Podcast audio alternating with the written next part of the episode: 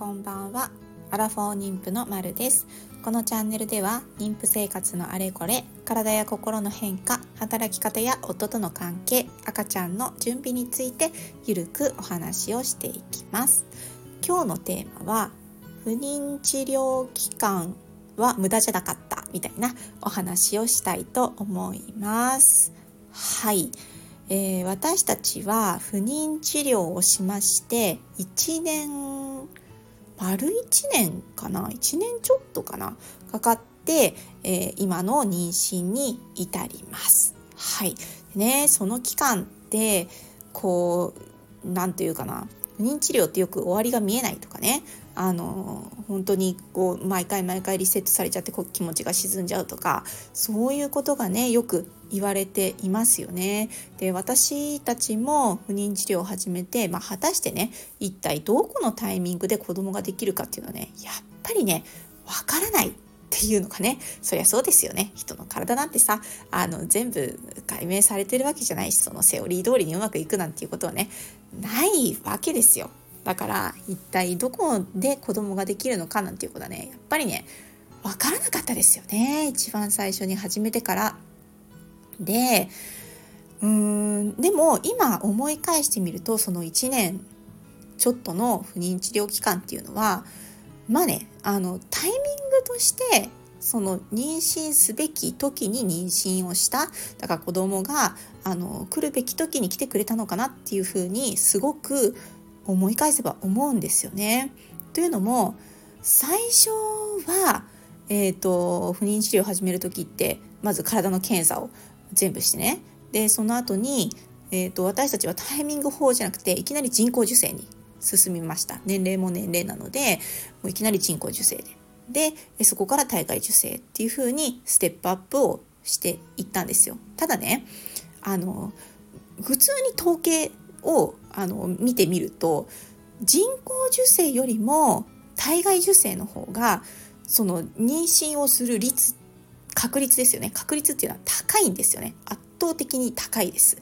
でなので人工授精、まあ、ほとんどの方はねそうタイミングから入って人工授精に行ってでそれでもダメなら体外受精っていう風にこうどんどんステップアップしていくっていうようなことなんですけどもその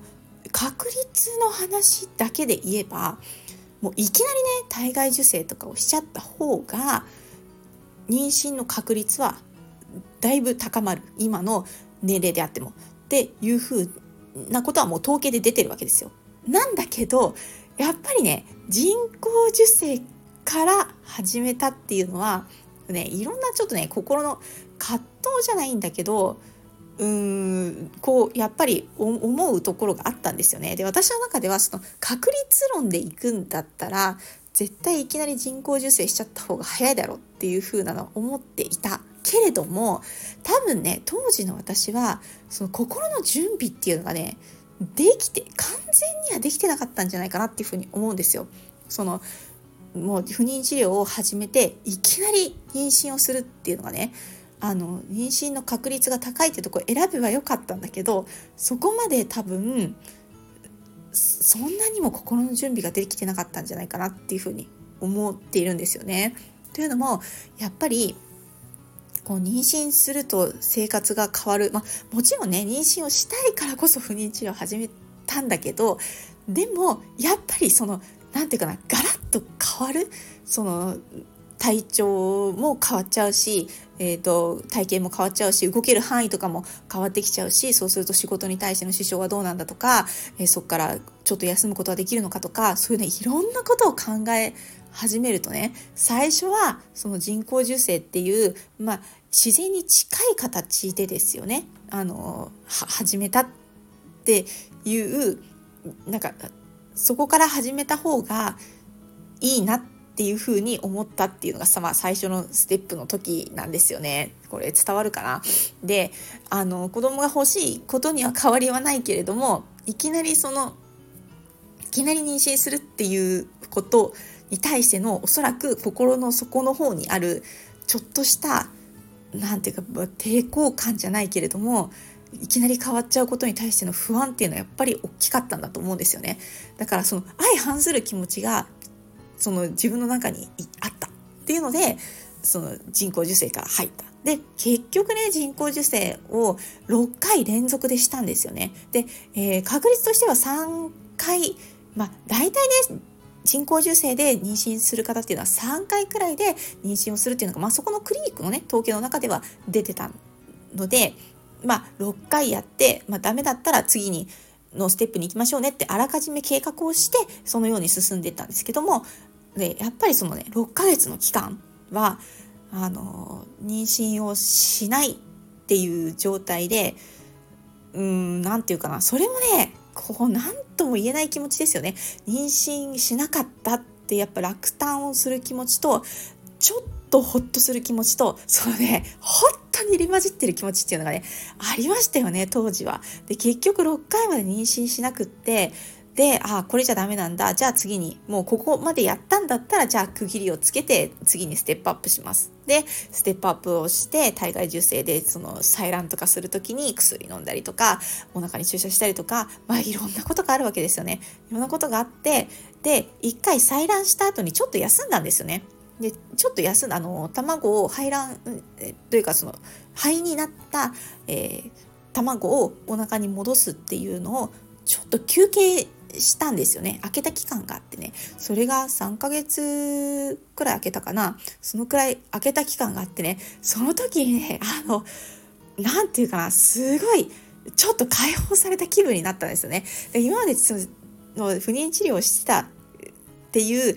ことに対してそんなにそこまでストレスはかかってないって思ってたんですけどでもねその治療をね一旦休憩するっていうた時にすごく解放された感があったっていうのでああ結構ストレスになってたんだなっていうのをねあのすごくその時に感じたんですよね。でもやっぱりそこからねよしもう肺を戻そうと。自分のねちゃんとこれで妊娠ができるように肺を戻そうってやっぱりそこからちょっと決意をしてで、えー、体のコンディションを整えてで肺を戻してで、えー、それで1回目で体外受精の1回目で今の妊娠に至るっていう状態なんですけどやっぱりねそこでの決意なんてなんていうかなそその時のじゃあ肺を元に肺をお腹に戻そうって思った時の気持ちってその人工授精の第1回目をした時の気持ちとは全く違っててそのね人工授精の1回目をした時にはその妊娠をしたかしないかとかっていうのでそのちょっとほっとしたようなすごく残念なんだけどほっとしたようなみたいなそういう気持ちが入り乱れていたんだけどももうねあの今度肺を戻すってなった時にはもうこれで絶対妊娠するぞみたいななんかねそういう気持ちに変わってたんですよね。だから何て言うかなその妊娠するまでの1年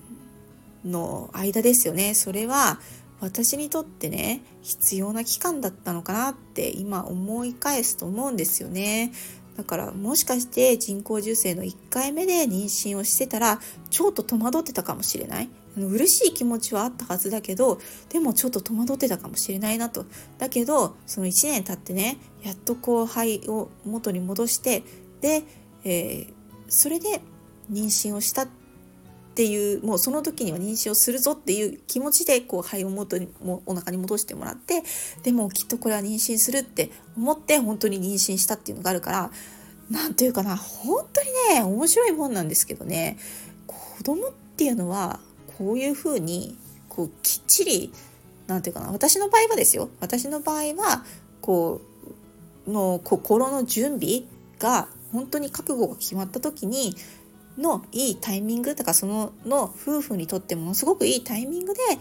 来てくれるんだなっていうのをすごく感じたんですよねだからあのこの1年のね不妊治療の期間っていうのは全然無駄じゃなかったなと私たちの心の準備っていうのをちゃんと整えてから来てくれたんだなっていうふうにあのすごく思った次第です。はい。かねそんな風に思い返してみると